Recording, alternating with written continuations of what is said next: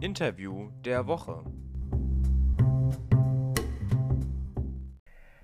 In der Corona-Pandemie sind viele politische Herausforderungen aus dem Fokus geraten. Beispiel ist die Migration, die Flucht.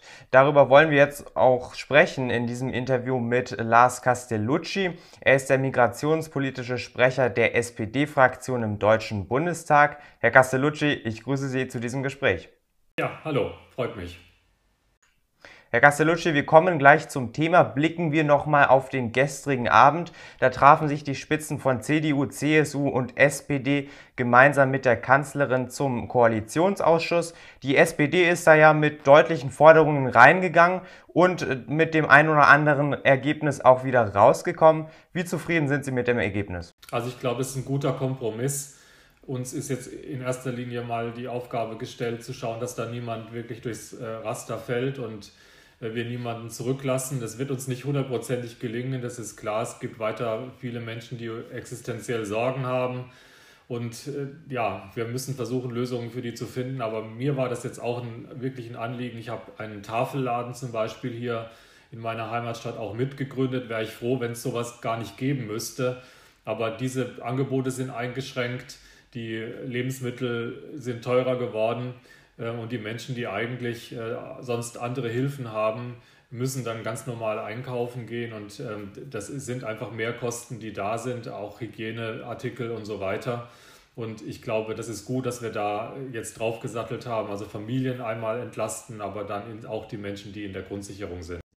Ich habe es anfangs gesagt, die Corona-Krise wirft einen riesigen Schatten auf wichtige politische Themen. Beispiel ist die Migration und die Flucht. Dabei sind es ja eigentlich Themen, die brandaktuell sind, wenn wir uns zurückerinnern beispielsweise an den Januar, wo das äh, bosnische Flüchtlingslager in Lipa abgebrannt ist. Hat die Politik also diese Themen aus den Augen verloren? Ja, ich sage das immer so, wir sind einmal ganz normale Menschen, ja, das heißt also, wir schauen halt auch fern, wir hören auch Radio, wir reden mit den Menschen draußen über das, was sie gerade bewegt und dann geht es uns natürlich auch so, dass es Themen gibt, die eine gewisse Häufigkeit haben oder die gerade brennen, das kriegen wir dann mit, die, oder man kann es auch sagen, die Konjunktur haben und andere Dinge geraten in Vergessenheit ähm, oder drohen in Vergessenheit zu geraten. Das ist also erstmal, leider ist das so. Auf der anderen Seite sind jetzt gerade wir Fachpolitiker und Fachpolitikerinnen natürlich alle immer an unseren Themen dran, erreichen damit aber natürlich sehr viel weniger die Öffentlichkeit, ähm, als uns das ähm, gelingt, wenn gerade wieder irgendwo etwas passiert ist. Also es stimmt beides. Ähm, das Thema ist etwas im Hintergrund, äh, aber wir arbeiten weiter dran. Und manchmal ist es sogar hilfreich, wenn die Dinge nicht so im Fokus sind, äh, weil wenn die Dinge im Fokus sind, dann gibt es manchmal auch sehr schnelle Äußerungen aus der Politik, wer ist dafür, wer ist dagegen. Und wenn das mal öffentlich gesagt worden ist, dann ist es ganz schwer, da wieder zusammenzukommen. Und wenn man nicht so in der Aufmerksamkeit so im Hauptfokus ist, dann hat man manchmal Chancen, Dinge in Bewegung zu bringen. Und das äh, wäre ja dann gar nicht schlecht. Nun sind wir ja alle besonders herausgefordert in der Corona-Krise, aber Migranten und Migranten natürlich besonders. Ähm, gibt es Programme, mit denen zurzeit Flüchtlinge und Migranten unterstützt werden in der Krise? Also erstmal geht es darum, äh, dass wir uns an alle richten und dass wir auch für Migrantinnen und Migranten gar nichts Besonderes fordern, sondern sagen, das sind Menschen wie du und ich, mal erst natürlich in einer besonderen und besonders schwierigen Situation, aber es sind Menschen wie du und ich. Und wenn wir sagen, es soll jetzt gerade Abstand gehalten werden und es sollen Hygienemaßnahmen gelten und es soll gelüftet werden und so weiter, dann sind es Dinge, die eben jedem Menschen auch ermöglicht werden sollen. Und wenn wir dann in die ein oder andere Gemeinschaftsunterkunft schauen oder gar in die Flüchtlingszentren, auch auf europäischem Boden, ähm, dann sehen wir, dass das den Menschen letztlich verwehrt ist, sich so zu verhalten, wie wir es eigentlich wichtig fänden, um uns nicht gegenseitig hier weiter zu gefährden. Und das ist schon eine Aufgabe, die sich uns stellt, ist aber sehr, sehr schwierig umzusetzen. Also ich bin jetzt hier im Südwesten. Wir haben unglaublich wenig Wohnraum insgesamt. Äh, deswegen gibt es überhaupt diese Unterkünfte und deswegen kommen die Geflüchteten, auch wenn sie anerkannt sind, teilweise arbeiten und ihren Lebensunterhalt verdienen, nicht raus aus diesen Unterkünften, weil es einfach keinen anderen Wohnraum gibt. So, das äh, haben wir jetzt, das haben wir schon lange gesagt, dass das ein Problem ist. Jetzt hat das auch in den letzten Jahren ein bisschen Fahrt aufgenommen, aber bis was gebaut ist, in dem Maße, wie es gebraucht wird, dauert es halt einfach. Und das sind dann die praktischen Probleme, äh, die wir haben. Von Juli bis Dezember letzten Jahres hatte Deutschland die Ratspräsidentschaft inne. Da konnte ja auch ein sogenannter Migrationspakt erreicht werden, mit dem man mehr oder weniger zufrieden sein kann. Wie zufrieden sind Sie mit dem Ergebnis? Also ich bin froh, dass darüber wieder gesprochen wurde und dass nicht sofort ein Veto kommt von einigen Mitgliedern in der Europäischen Union, weil dann äh, ist es blockiert, so wie es die letzten Jahre blockiert war. Wichtig ist, dass wir nicht nur an solchen Texten, an Rechtsetzungen arbeiten, sondern dass wir auch konkret was tun. Und es ist jetzt entschieden worden im letzten Jahr von fünf Ländern, dass sie helfen, wenn ein Schiff auf dem Mittelmeer treibt mit Geflüchteten an Bord. Da erinnern sich vielleicht der ein oder andere, der zuhört, dass es da auch Nachrichten gab, dass die Schiffe nirgendwo äh, einen Hafen ansteuern durften, dass ihnen das überall verwehrt worden ist. Wir haben, das lag daran, dass die Länder gesagt haben, ja toll, äh, ihr bringt uns dann die Geflüchteten in den Hafen und dann haben wir die. Und wo ist bitte eure Solidarität und wo ist eure Unterstützung? Und da sind fünf Länder, das ist viel zu wenig natürlich, aber fünf Länder und Deutschland darunter bereit, dann auch Geflüchtete von diesen Seenotbooten aufzunehmen. Und es gibt diese zweite Aktion, die wir im letzten Jahr starten konnten, die auch schwer anläuft, aber immerhin unter den Pandemiebedingungen aufrechterhalten werden konnte. Und das betrifft die Geflüchteten aus Griechenland, ähm, das berüchtigte Lager Moria.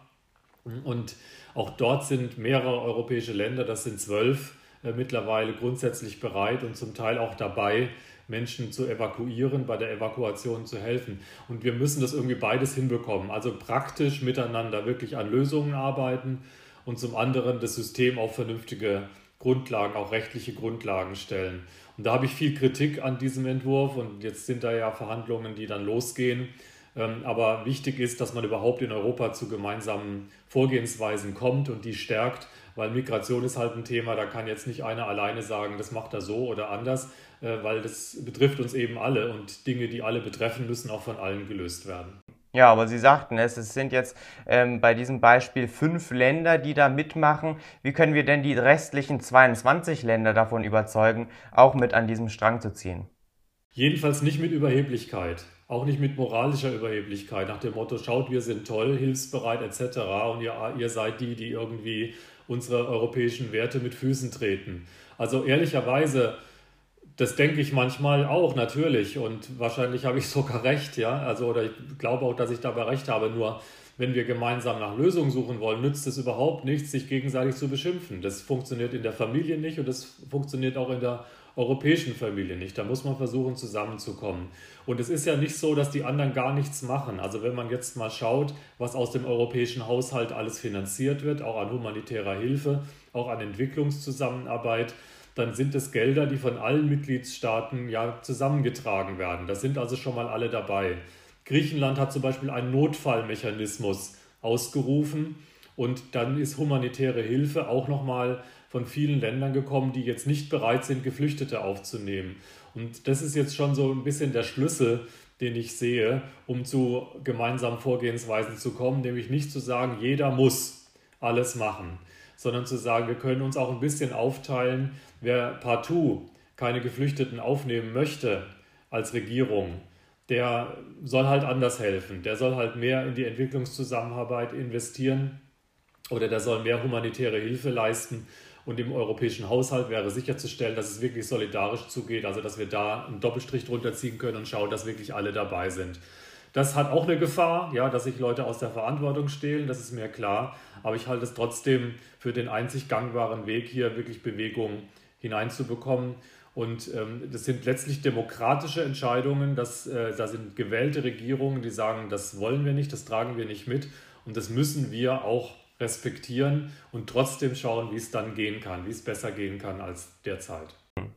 Blicken wir mal auf Deutschland in dieser Rolle, weil wir sehen ja immer wieder, dass einzelne Bundesländer und auch einzelne Kommunen bereit sind, Flüchtlinge aufzunehmen. Allerdings muss der Bundesinnenminister ähm, die, da, die Bundesländer dazu berechtigen. Ähm, sollten die Kommunen und äh, Bundesländer also mehr Eigenständigkeit bei diesem Thema besitzen? Ja, ich komme direkt aus einer Schalte mit Fachkolleginnen und Fachkollegen aus der SPD-Bundestagsfraktion, wo es genau um dieses Thema ging. Das heißt, da sind wir top aktuell, das diskutieren wir rauf und runter, äh, wie das gehen kann. Ähm, der Knoten ist noch nicht geplatzt. Wir haben jetzt noch nicht die Formulierung, äh, die wir da insgesamt für tragfähig halten, aber eine Tendenz ist äh, da. Ganz am Ende des Tages müssen einfach alle zusammenarbeiten. Also die Sicherheitsüberprüfungen, die natürlich notwendig sind, die Frage des Aufenthaltsrechts, das sind Dinge, die national organisiert sind in Deutschland. Das ist auch verfassungsrechtlich so organisiert, ja, dass der Bund hier die Aufgabe hat äh, und nicht die Bundesländer. Aber dann in, am Ende sind die Menschen vor Ort und in der, vor Ort muss dann auch das Zusammenleben funktionieren. Also wir sind eigentlich alle im Boot und müssen zwangsläufig zusammenarbeiten. Ich kann mir jetzt nicht vorstellen, dass eine einzelne Stadt irgendwo in Griechenland anruft und sagt, ich sage jetzt mal etwas flapsig, wir haben da eine Dreizimmerwohnung frei, das wäre ideal für eine Familie. Ähm, und dann kommt dann jemand, weil dort unten sind ja auch Verwaltungen, dort unten sind viele Hilfsorganisationen und die werden einfach schachmatt gesetzt, wenn man da nicht sagt, das bündeln wir mal in Deutschland und sagen dann gemeinsam, wir zählen jetzt einfach mal zusammen, wie ist die Bereitschaft da äh, und ko koordinieren das. Und das ist unsere Position. Deswegen haben wir uns übrigens auch nicht an dem ja, an diesem komischen Wettbewerb da beteiligt, nach dem Motto, sollen es jetzt 1000 sein, es 2000 sein, es 5000 sein, die wir übernehmen. Also klar ist, Deutschland soll auf jeden Fall mithelfen, das tun wir auch. Und also unsere Position ist, dass wir einfach schauen, was sagen denn die Bundesländer, auf welche Summen äh, kommen wir da, wie ist die Bereitschaft da und dass das dann vom Bund aber auch positiv begleitet wird und nicht einfach abgelehnt werden kann nach dem Motto, äh, wir wollen es aber nicht. Ja? So, und wie das jetzt gehen kann, gut miteinander, aber gleichzeitig auch nicht einer den anderen hier einfach nur blockieren kann, wie das im Moment das Bundesinnenministerium macht. Da versuchen wir gerade eine tragfähige Lösung hinzubekommen. Nun, wir äh, befinden uns in den letzten Monaten vor der Bundestagswahl. Diese Legislatur steuert geradezu auf ihr Ende. Was konnte bei diesen Themen denn erreicht werden in den letzten vier Jahren? Ja, also wirklich eine ganze Menge, zum Teil mehr, als ich das erwartet habe. Vor der Klammer muss man sagen, international sind die Probleme überhaupt nicht gelöst. Also wir haben weiterhin die Schwierigkeit, äh, dass Menschen, die wirklich auf der Flucht sind, die Fluchtgründe haben, dort feststecken wo sie in Not sind, wo sie bedroht sind und da gar nicht erst rauskommen. Das ist auch in Syrien und dort in den Grenzgebieten weiterhin der Fall. Ähm, wir haben weiterhin eine Unterfinanzierung von den Organisationen, die weltweit helfen, beispielsweise des Welternährungsprogrammes. Und ich finde, solange wir solche Sachen nicht global besser organisiert bekommen, dann landen halt die Probleme bei uns, ähm, obwohl wir was tun könnten, auch vor Ort, um Fluchtursachen zu bekämpfen oder auch die Not zu lindern auf den Strecken. Also das ist richtig ein, weiterhin ein Riesenthema. Ähm, aber in Deutschland, muss ich sagen, haben wir schon auch viel erreicht. Also ich sage einfach mal, meine eigene Mutter hat mich 2015 gefragt, sag mal, kommt da jetzt jedes Jahr eine Million? Und dann habe ich ihr gesagt, ja, ähm, das weiß ich jetzt offen gestanden gerade gar nicht. Das ist alles sehr äh, komplex und äh, schwierig, die Situation. Aber ich hoffe nicht, auch um der Menschen willen nicht, dass es so kommt, weil das ja Leid und Elend bedeutet ähm, und auch weil es natürlich bei uns zu Überforderungen kommen würde. Also arbeiten wir dran, dass das nach Möglichkeit nicht passiert. Und ja, äh, die Asylantragszahlen in Deutschland sind ja unter 100.000 mittlerweile. Und das ist, äh, also jeder Einzelne, der fliehen muss, ist einer zu viel. Äh, aber das sind Zahlen, die wir in Deutschland auf jeden Fall auch stemmen können, wenn wir schauen, dass wir von Zahlen von 800 oder 900.000 herkommen. Also das ist im Sinne von einer gut besseren Regelung, besseren Steuerung und Ordnung, da ist wirklich was vorangegangen. Und über die Hälfte der Menschen, die seit 2015 zu uns gekommen ist, ist in Arbeit oder in Ausbildung. Das finde ich ja, ich gucke immer auf das, was noch fehlt. Ja, das ist so ein bisschen sozialdemokratisch typisch, ja, dass wir nie zufrieden sind und, äh, und auch immer vergessen, was wir schon erreicht haben und immer sagen, ja, aber das fehlt noch und das reicht uns nicht. So, das wäre jetzt bei diesem Corona-Zuschuss, der anfangs da die Frage war, hätte ich mir mehr als 150 Euro vorstellen können? Ja, unbedingt hätte ich mir das vorstellen können. So, wir lassen da nicht nach. Äh, wir wollen da noch besser werden. Aber wenn ich gesehen habe, wie das in den Unterkünften zuging, die Menschen, die aus ganz anderen Kulturen kommen, die schlimme Dinge erlebt haben, die die Sprache nicht können. Und dann schaffen wir das innerhalb von diesen wenigen Jahren, so viele auch auf dem Arbeitsmarkt zu integrieren. Das ist auch wieder eine sehr, sehr gute Leistung, wo auch sehr viele Menschen einfach zivilgesellschaftlich äh, privat mitgeholfen haben, auch Unternehmerinitiativen. Äh, das sind schon gute Sachen. Und wichtig ist ja auch Migration insgesamt einfach zu regeln. Wir tun ja manchmal so in den Medien oder wenn es von rechts kommt, das wären das irgendwie Naturgewalten und dann gibt es auch diese blöden Begriffe wie Welle äh, oder so oder Ströme. Ähm, so, das, das hilft uns alles nichts weiter. Menschen sind schon immer gewandert. Früher sind sie aus Deutschland ausgewandert und anderswohin gegangen, weil hier auch nicht die Lebensbedingungen so waren äh, oder sie sogar auch politisch verfolgt wurden. Heute ist es umgekehrt. Da können, finde ich, die Menschen in Deutschland auch stolz drauf sein, dass wir so ein gutes Land aufgebaut haben, äh, das zum Sehnsuchtsort für so viele Menschen geworden ist. Und jetzt muss man halt gute Regeln finden, damit das allen dient. Und die gibt es. Wir haben ein Fachkräfteeinwanderungsgesetz auch in dieser Wahlperiode verabschieden können. Und das öffnet zum Beispiel für Menschen, die keine hohe Qualifikation, aber eine berufliche Qualifikation wenigstens mitbringen, die Möglichkeit, äh, nach Deutschland einzuwandern, wenn sie bestimmte Kriterien haben. Und ich glaube, auch solche legalen Arbeitsmigrationswege, wenn wir die eröffnen, dass das auch ein Stück weit den Druck rausnimmt, dass Menschen sich einfach so auf den Weg machen, in der Hoffnung, es wird schon irgendwie gehen. Weil dieses, es wird schon irgendwie gehen, das landet ganz häufig in ganz schrecklichen Sackgassen oder sogar im Tod äh, auf dem Mittelmeer oder in den Detention Camps in Libyen. Und das sollten wir versuchen zu vermeiden. Einmal, wenn jemand da ist, dann gehen wir menschenwürdig und anständig mit denen um. Dann haben sie Solidarität und Hilfe verdient. Das ist die Frage von Flucht. Aber bei der Migration sind wir einfach gefordert, gute Regeln zu finden, die wirklich allen nutzen.